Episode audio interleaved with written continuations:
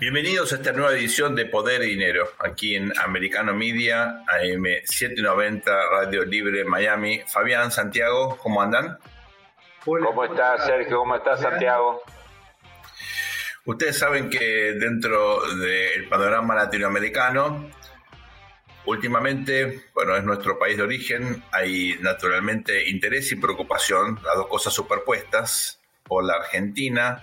En el mundo de los inversores, Argentina está una vez más en el mapa. Curiosamente, desde, diría, septiembre, octubre del año pasado hubo una recuperación muy significativa en el valor de los principales activos, tanto el equity como la deuda soberana. En lo que va de enero, eh, la recuperación ha sido muy significativa.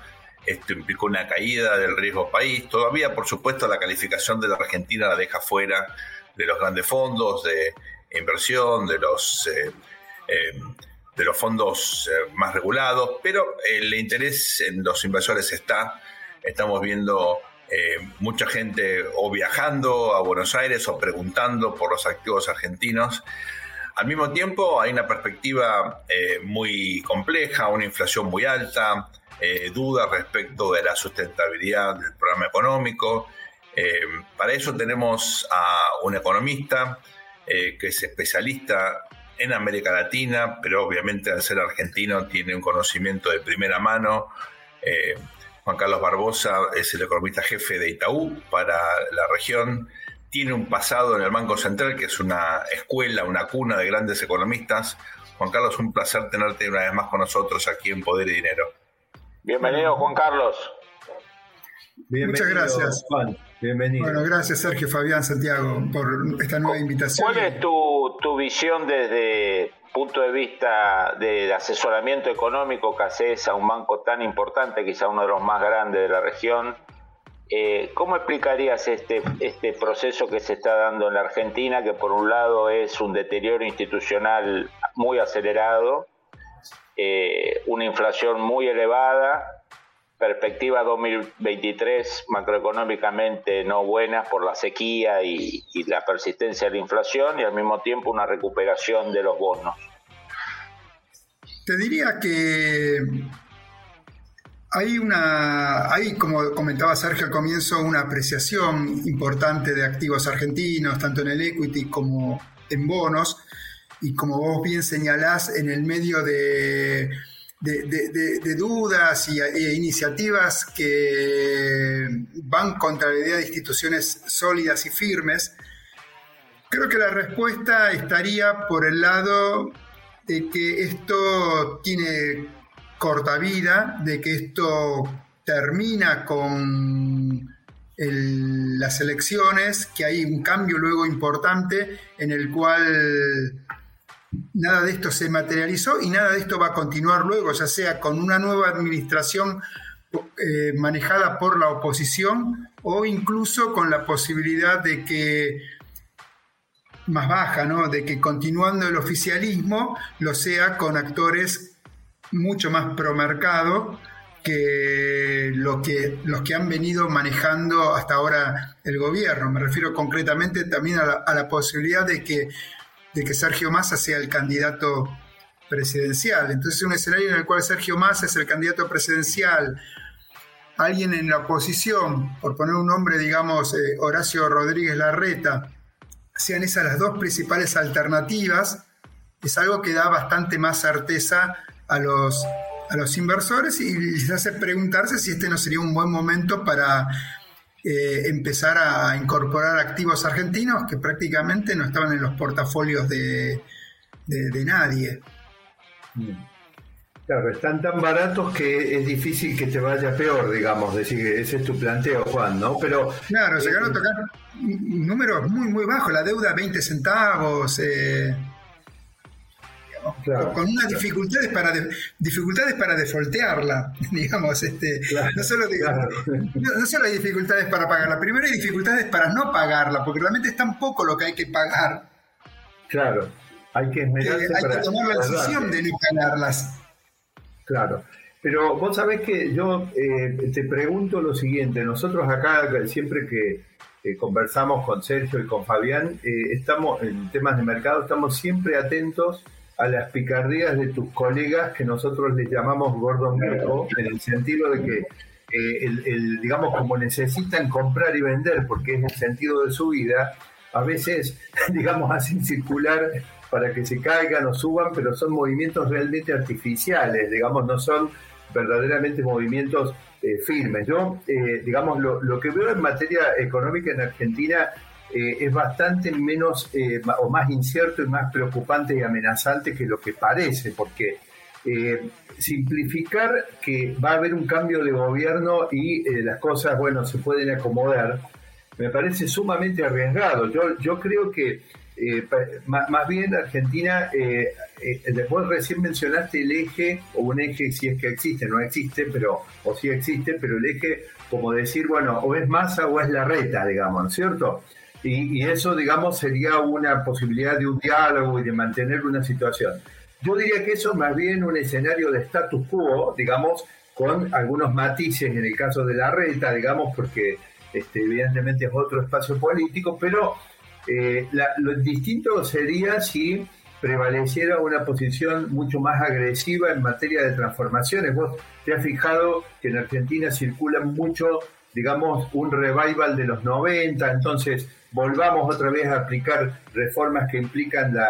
Eh, digamos, la, transformación profunda de la economía al estilo de los 90, yo creo, en mi opinión, digamos, son un tremendo error. Incluso hay antiguas autoridades económicas muy prestigiosas, yo creo que tienen un error tremendo, tremendo de lectura, porque hacer eso dos años después de la caída de la Unión Soviética y con el consenso de Washington de hacía un año y con Reagan o con Thatcher, digamos, frescos con sus logros, es una cosa, y querer hacerlo en el mundo de hoy, digamos, donde Liz Truss quiso aplicar un programa y se puso el sombrero, este, la primera ministra más corta de la historia, del mandato más breve de la historia de Reino Unido. Entonces, a mí me parece que básicamente eh, no están, eh, digamos, aclarado el panorama y te pregunto en qué medida eh, los movimientos que pudiera haber en el caso argentino son movimientos especulativos impulsados por Gordon Geckos de la vida y en qué medida tienen un sustento real. No, claro, no, Santiago, te lo voy a poner en otros términos eh, que son consistentes con lo que vos estás diciendo y es una visión que comparto varios rasgos. Eh, Argentina, los activos argentinos son una opción de trading. Eh, digamos, no es que ah, se están comprando bonos argentinos porque hay un cambio en los fundamentals de Argentina, que justifiquen incorporar al, portafolio y tenerlos por un tiempo bastante prolongado.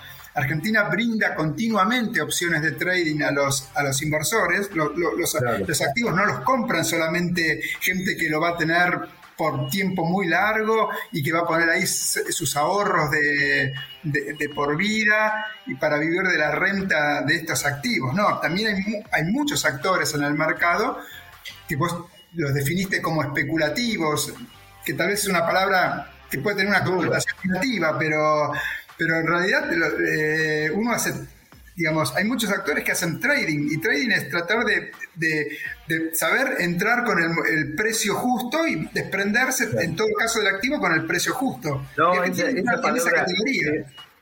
Claro, puede ser un poco dura. Lo que pasa es que nosotros tenemos, por ejemplo, el caso de Fabián, eh, él es el típico caso de well-minded, ¿viste? Una persona well-minded. Entonces, él cree en todas esas cosas y a veces nosotros tenemos que decir, no, Fabián, mirá que acá me parece que hay una picardía, ¿viste? No, no, los precios de los activos pueden subir con, con malos fundamentals. Eh, perfectamente. Y eso es lo que, por ejemplo, en el caso de Argentina, Argentina tiene ciertos desafíos que en todo caso, muy, muy importantes, yo diría que hay dos principales desafíos hoy, que son la escasez de dólares y la posibilidad de, de, seguir refinanciando la deuda en pesos. Y todo esto es una gran amenaza sobre la, inflación y la sustentabilidad de la política cambiaria, y, en última instancia nuevamente sobre la inflación. Eh, pero la administración estuvo mostrando una capacidad para ir ganando tiempo que sorprendió eh, a muchos y que si bien los problemas no se han resuelto, porque los problemas siguen siendo los mismos, Argentina le siguen faltando dólares, pero, ¿en qué medida, Juan, esa administración puede convencer a un electorado en la próxima elección de que esta capacidad de surfear y de ir eludiendo permanentemente obstáculos en realidad es un activo electoral y, hacerse competitiva? Porque yo te digo, si se hace competitiva, no sé si vas a ver estos números. cualquier, yo creo que hay poco margen como para que una, una nueva administración no tome medidas fiscales duras, sea del signo que, sea. Hay muy poco margen para hacer eso. Sería una vamos viendo, no puede durar mucho más. Claro, por eso sería una gran decepción que eso no haga. Todo lo demás puede entrar a ser discutible, en el sentido, me refiero a todo lo demás, es con qué velocidad desarmar los controles cambiarios, eh, qué régimen de política seguís. Juan Carlos, nos quedamos sin tiempo. Eh, vamos a un breve corte, una pausa y volvemos en un ratito, por favor. ¿Cómo no?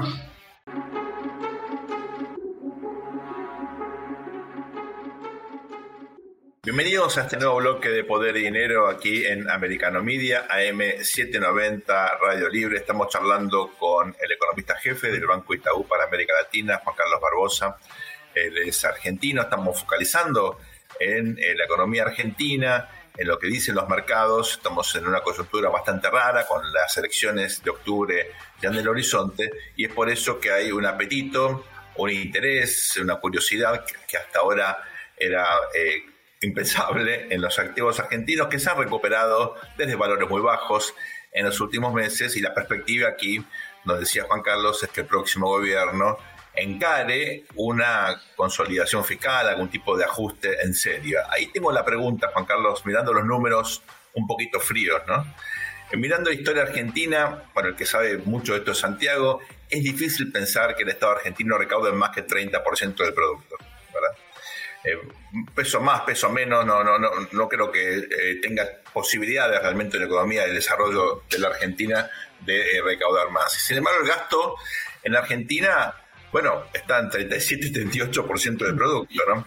Entonces, la gran pregunta es, esta consolidación fiscal, que no es marginal, estamos hablando de 7, 8 puntos del producto, ¿se puede hacer en un contexto de un gobierno nuevo que va a generar expectativas con eh, probablemente las típicas necesidades de los políticos de que, quedar bien con su electorado.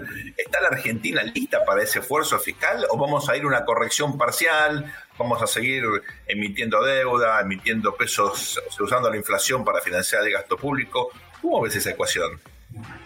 Mira, cuando uno mira, uno mira en el mundo, no hay una respuesta única ante este, este desafío. Hay soluciones idiosincráticas, hay, hay economías que pudieron hacer ajuste fiscal en forma importante y hay economías que no pudieron o que no pueden.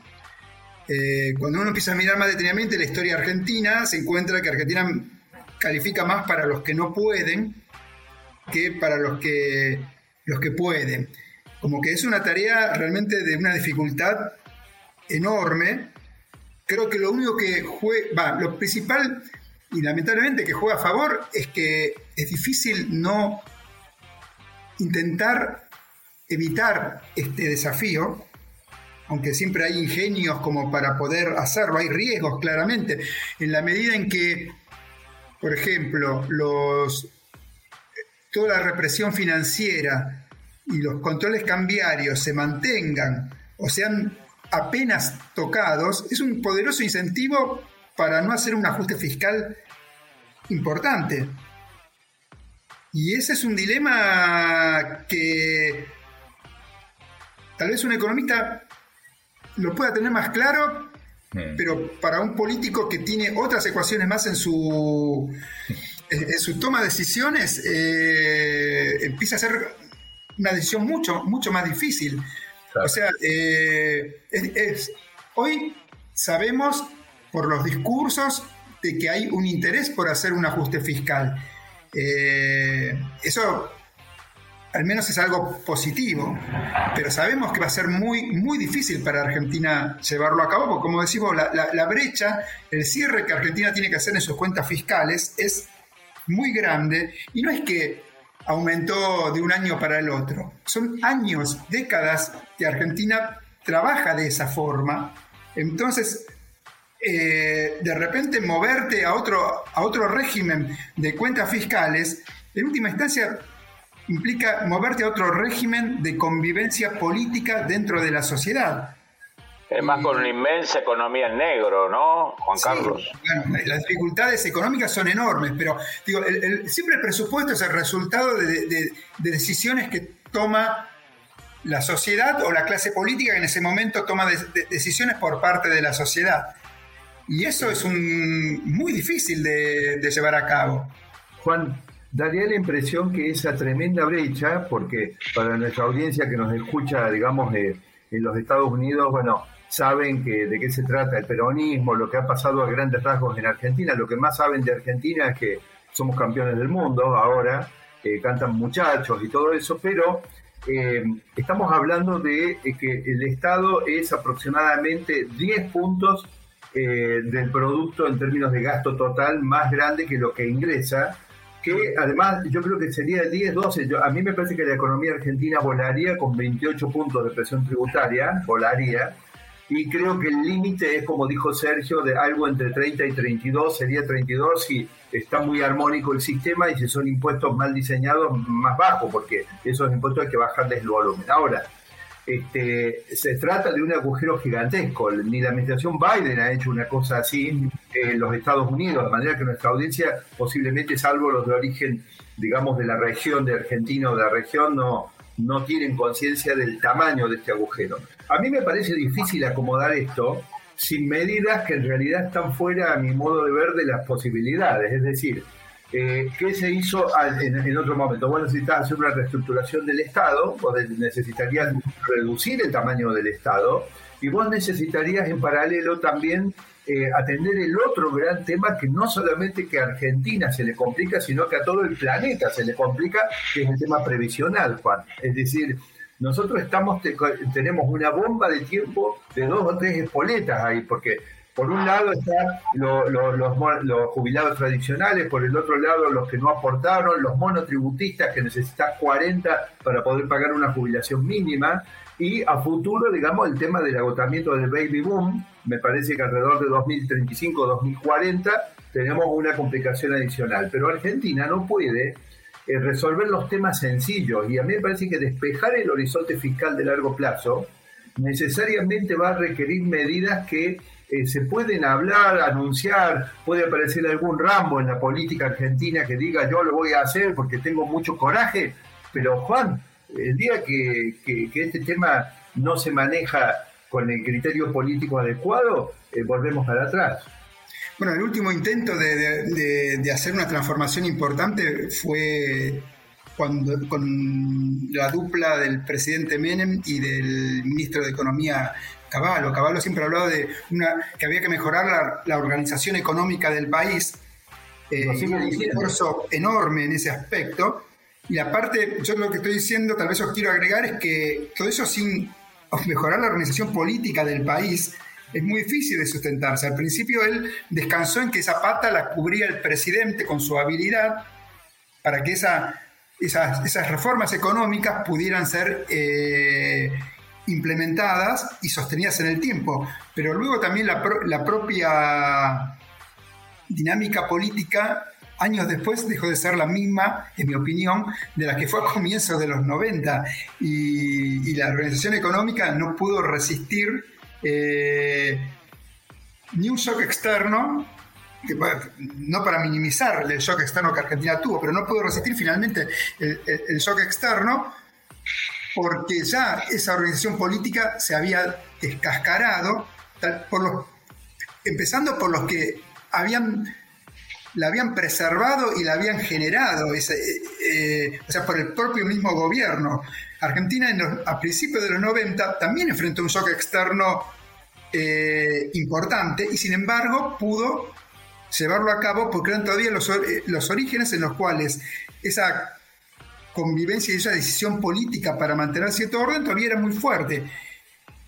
Eso ya a finales de los, de, los 80, la parte política no estaba, empezando, en mi opinión, por el propio presidente que la había garantizado anteriormente. Entonces ya cuando... Carlos. No. Juan Carlos, eh, entre agosto y noviembre va a haber una sucesión de elecciones eh, internas, las primarias, primera vuelta y una eventual segunda vuelta. Si vos tuvieras, fueras asesor de uno de los candidatos presidenciales con posibilidades, ¿cuál es la foto que le darías hoy de inflación, crecimiento del PBI, eh, tipo de cambio? ¿Cómo ves entre agosto y octubre la situación macro argentina? Pienso que eh, en agosto, entre agosto y octubre la situación macro es probable que sea mucho más complicada que lo que estamos viendo ahora o que podamos ver durante el primer semestre.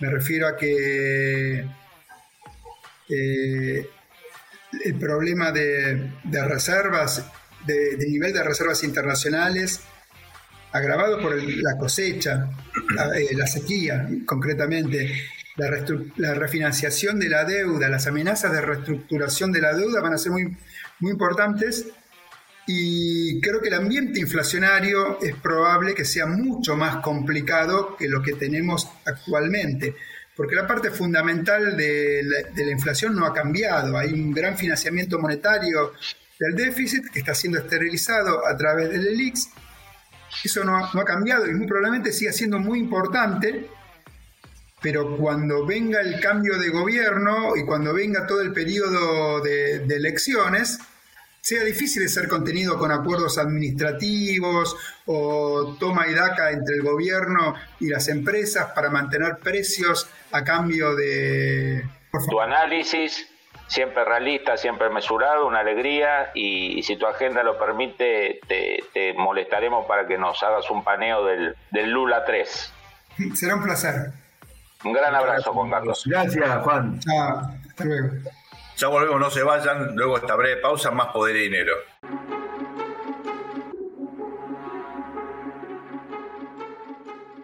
Bienvenidos a este tercer bloque de Poder y Dinero aquí en Americano Media, AM 790, Radio Libre en Miami. Luego de esta eh, charla que hemos tenido con Juan Carlos Barbosa, Santiago, Fabián, me parece que eh, conviene eh, girar un poco el foco de análisis, salir de la economía eh, y mirar un poco la situación política. Como decíamos antes, tenemos un año electoral en la Argentina, no solamente a nivel del gobierno nacional, también en 22 de las 24 provincias. Eh, hay obviamente una situación de incertidumbre respecto de las candidaturas, tanto en la coalición oficialista, el Frente de Todos, como en la oposición. El único candidato firme es, bueno, alguien muy conocido en esta casa, Javier Milei, eh, por parte de eh, la, eh, la, fuerza, una nueva fuerza de derecha liberal libertaria. Pero, claro, con esta incertidumbre, la gran pregunta es qué escenario podemos esperar, cómo están viendo eh, la situación, Fabián, eh, Santiago, al margen del electoral hay otras cuestiones institucionales que también preocupan. Hay una embestida del Gobierno Nacional sobre la Corte Suprema de Justicia, una intención de eh, sacar a los jueces mediante juicio político o desgastarlos para que renuncien, ampliar también la Corte Suprema. En fin, es una agenda político-institucional bien compleja. ¿Por dónde quieren empezar, Fabián? Yo empezaría, eh, Sergio, por poner a la Argentina dentro de este contexto de, deterioro de la, cultura democrática y de los principios democráticos, ¿no? Algo que pensábamos consolidado a fines de los 80, 90, eh, esta idea de que podía haber democracia de mayor o de menor calidad, pero ciertas cosas no se cuestionaban. En el caso de la Argentina, el kirchnerismo siempre tuvo una actitud de, digamos, de incomodidad con la división de poderes y el control, digamos, por razones lógicas de, un, digamos, de, una estructura de poder que se alimenta de recursos del Estado y de altos niveles de corrupción, la división de poderes es, es una molestia, no es un es una amenaza, ¿no? Cuando uno mira todo este, este largo periodo iniciado 2003, pero yo diría a partir del 2005, cuando empieza a tomar algún, cuando se consolida, eh, paradójicamente hubo avances contra la justicia, hubo avances contra los medios de prensa, hubo avances contra empresarios. En el cenit del poder del kirchnerismo, muchos de ellos, la mayoría de ellos fracasaron. Ahora cuando el kirchnerismo está en su declive, pase lo que pase, digamos, que Sergio Massa, una persona que viene de la derecha, pro mercado, que tenía de abogado a Giuliani, eh, termine siendo el, mascarón de proa del kirchnerismo, habla del fracaso de la épica kirchnerista, digamos, que más que Alberto Fernández sea tu presidente del 2019 y que Massa sea tu salvación en el 2022-2023 habla del fracaso del armado del relato kirchnerista, ¿no? Eh, y paradójicamente, en este momento de declive político, es donde lanza las medidas más radicalizadas que todo el mundo sabe que van a fracasar, porque no dan los números en el Congreso, no dan los números en la sociedad. Amplios sectores del peronismo, gobernadores muy importantes como Córdoba, Santa Fe, San Juan, las centrales obreras, muchos peronistas de, gran importancia en privado dicen que es una payasada lo que se está haciendo, pero no deja de ser un daño institucional, digamos, no deja de, dañar seriamente la imagen de un país que tiene serios problemas económicos, que necesitaría confianza, que necesitaría una inserción en el mundo. El kirchnerismo se despide con esta especie de show contra la Corte Suprema, donde se habla de ir a buscar a los jueces por la fuerza pública, ¿no? donde se los espía, supuestamente, según dicen algunos políticos y, periodistas. Yo me parece, más allá de que no se cumpla, me parece que, es de un daño muy grande para, la convivencia democrática en la Argentina y, un, y algo que Estados Unidos tendría que empezar a, a tomar los el toro por las astas, ¿no? No solo por lo que pasa en Argentina, sino en el resto de la región. Santiago. Bueno, yo en, digamos, grandes rasgos y, también algunos de los comentarios específicos de Fabián acompaño totalmente en el sentido de que lo que el kirchnerismo fracasó, pero es un tema de actualidad. Yo la verdad creo que la situación hoy de Argentina es una situación donde se ponen sobre la mesa o aparecen o afloran una cantidad de, problemas que no son del kirchnerismo, que son mucho anteriores al kirchnerismo, que son mucho más profundos eh, y que hacen que yo muchas veces piense, bueno, hoy el malo es el kirchnerismo, si no sería, no sé, el berenstenismo o el callismo o el montoyismo o, cualquier otra cosa, porque Argentina tiene ese problema. Es decir, yo me acuerdo, por ejemplo, eh, al comienzo del pleno consenso de Washington, pleno alineamiento carnal total del, gobierno de Menem con el ministro Cavallo, con los Estados Unidos,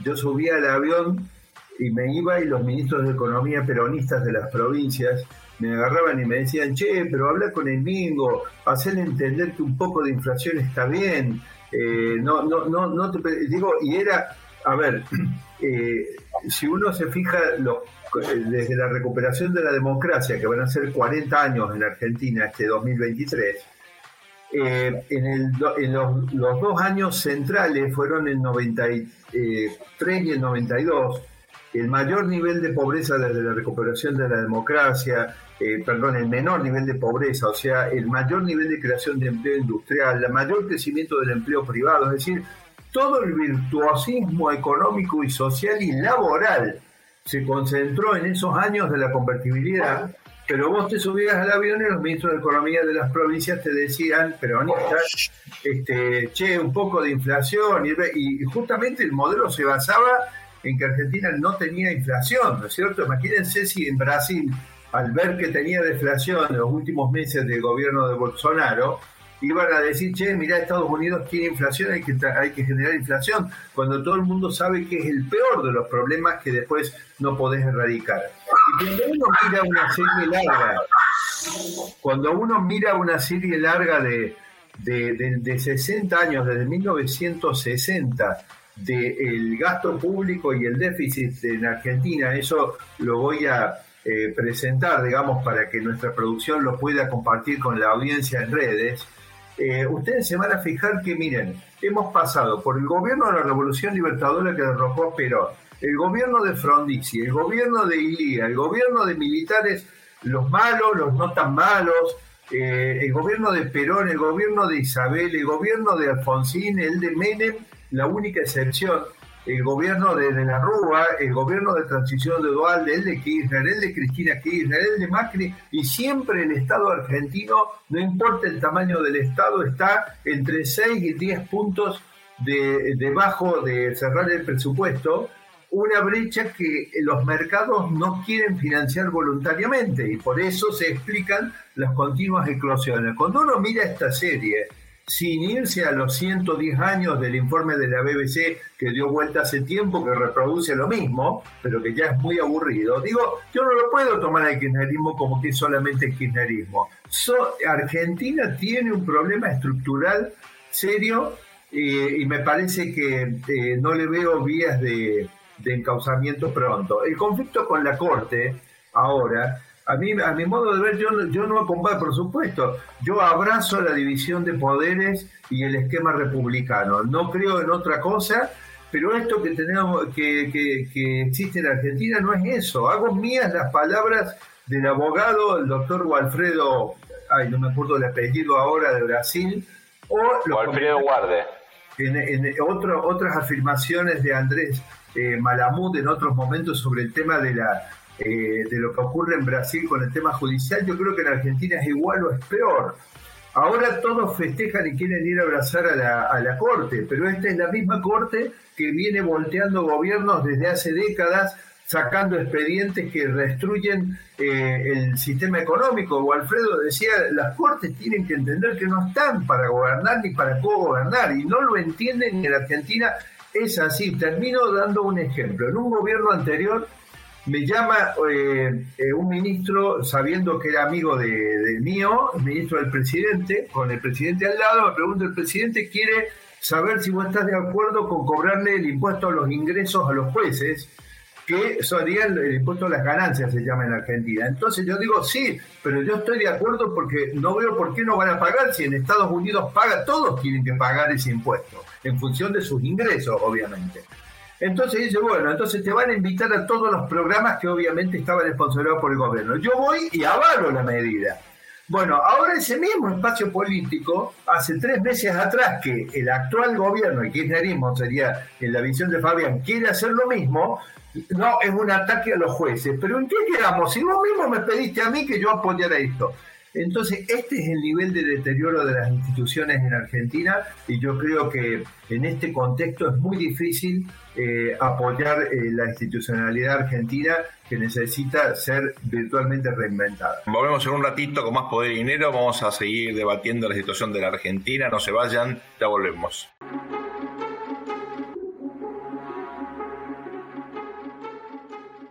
Bienvenidos a este cuarto y último bloque de Poder Dinero aquí en Americano Media, AM790, Radio Libre, Miami. Estamos eh, analizando con Santiago y con Fabián la situación de la Argentina.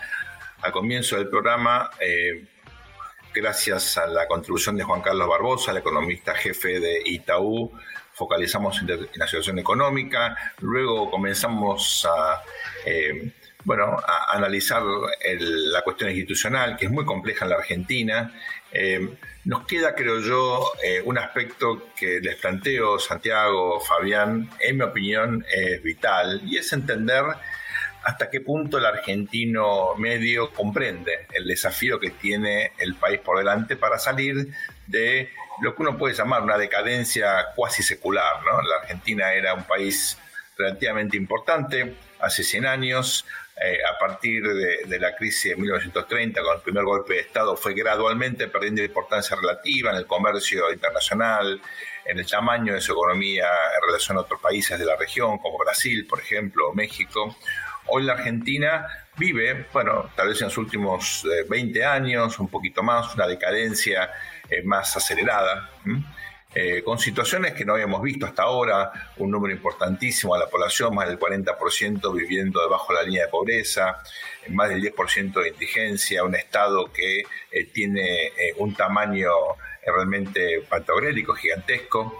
eh, y una élite política que, bueno, lo digo con objetividad y no quiero generalizar, pero eh, uno la ve lamentablemente con una comprensión relativamente acotada de los desafíos estratégicos que tiene el país por delante. Por eso la pregunta que yo me hago es, ¿quiere la Argentina cambiar o es un país acostumbrado a su crisis? acostumbrado a una situación donde, bueno, en definitiva, la calidad de vida para la Argentina de clase media, media alta, es muy buena del país. El que no quiere se va. Hemos visto una migración muy significativa en los últimos tiempos. No solo, pero fundamentalmente justamente al, sur de la Florida. Muchos de quienes nos escuchan, nos ven, eh, lo saben, lo, viven permanentemente.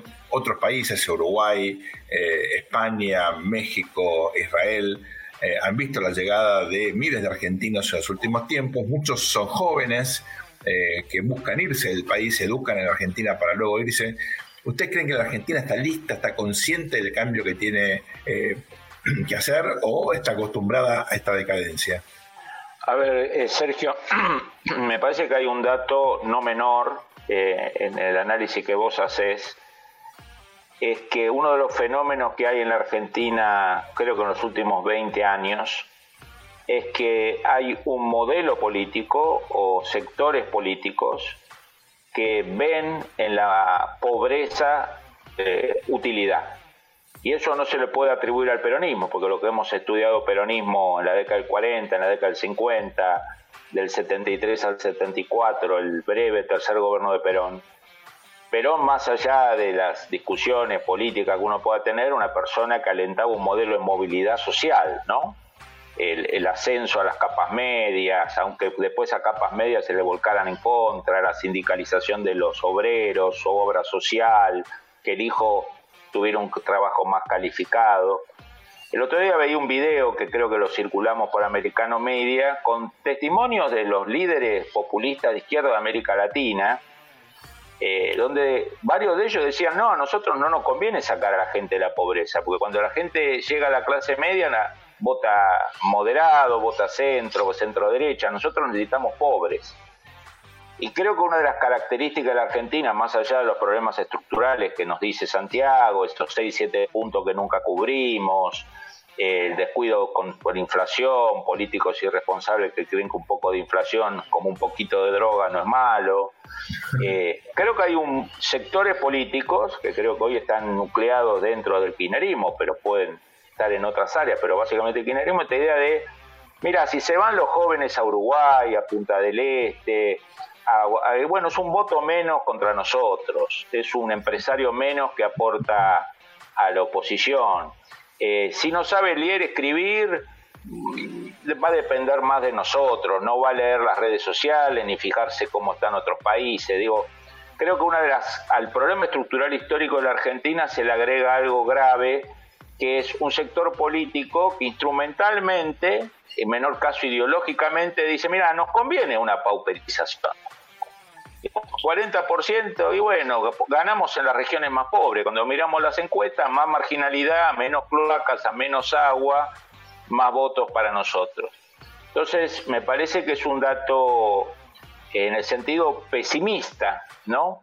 Que no solo tengamos un, programa, un problema estructural, sino un sector político que no le interesa la inmigración de los jóvenes calificados, que no le interesa que los empresarios se vayan a otros países con sus recursos, y que no le interesa que aumente la marginalidad y la pobreza. Obviamente no, no estamos hablando de estadistas ni hombre de Estado, estamos hablando de personaje de, muy baja calaña, pero que en su vida útil política esto le funciona, ¿no?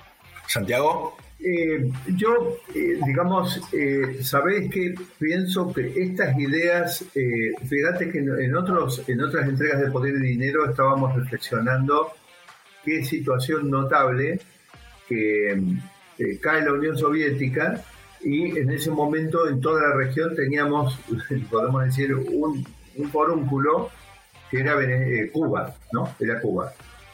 Y miramos la, la, situación eh, al día de hoy, ¿no? Eh, y, y, casi más de 30 años más tarde, nos encontramos con que hay cuatro o cinco, la verdad no sé si los escucho a ustedes, son cuatro o cinco forúnculos, ya declarados y, eh, o, situaciones infecciosas feas y otras dos o tres o cuatro que están en progreso. Eh, de manera que yo digo, eh, ¿qué está pasando en los Estados Unidos? Que el Partido Demócrata, que como muchas veces, no, no digo que porque lo diga yo sea la verdad revelada, pero la verdad que cuando era chico yo simplemente veía a los demócratas, no, no, no veía que había un gran problema con los demócratas, me daba cuenta que te quieren aumentar los impuestos todo el tiempo, pero eh, empujaban para el mismo lado, o sea, querían el mismo Estados Unidos grande que buscaban los republicanos y había matices y alternancias y uno no se tenía que poner nervioso porque los demócratas iban también querían lo mismo.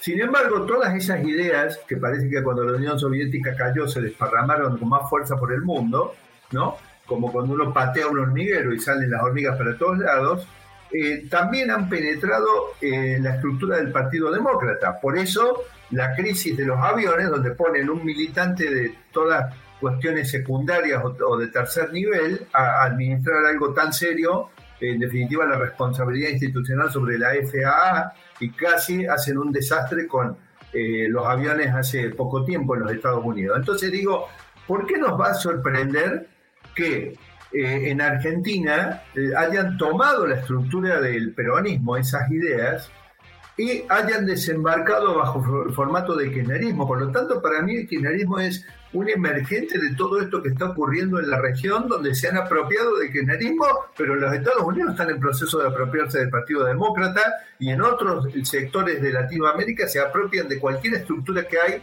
para poder implantar sus ideas. Y sí, sus ideas son empobrecer para dominar. Es esto, amigos. El caso argentino creo que nos remite eh, a problemas que son comunes en la región. Hay un estancamiento de la economía en toda la región ya hace tiempo. El ciclo de commodities altos que le había dado a, las Américas una oportunidad de crecimiento rápido se fue agotando. Hay también un problema de decaimiento de la democracia, una clase dirigente que no está a la altura de las circunstancias. Por supuesto, siempre hay excepciones, uno las ve en Uruguay. Hablamos hace poco con Santiago Peña, eh, un candidato presidencial en Paraguay que bueno, nos dejó a todos eh, muy bien impresionados. Eh, pero por lo general eh, vemos que la región atraviesa una situación muy compleja y como sugería recién en Santiago, el liderazgo en Estados Unidos, lejos de intentar revertir esto, bueno, está acompañando esta decadencia. Nos quedamos un poco perplejos. Eh, por supuesto vamos a seguir analizando estas cuestiones de la Argentina, de la región. Amigos, nos quedamos con un programa sin tiempo ya. Nos vemos en el próximo programa, si Dios quiere. Así es. Bueno, ustedes sigan por favor aquí en Americano Media, AM790 Radio Libre en Miami. Nosotros nos encontramos con ustedes muy prontito. Gracias por acompañarnos.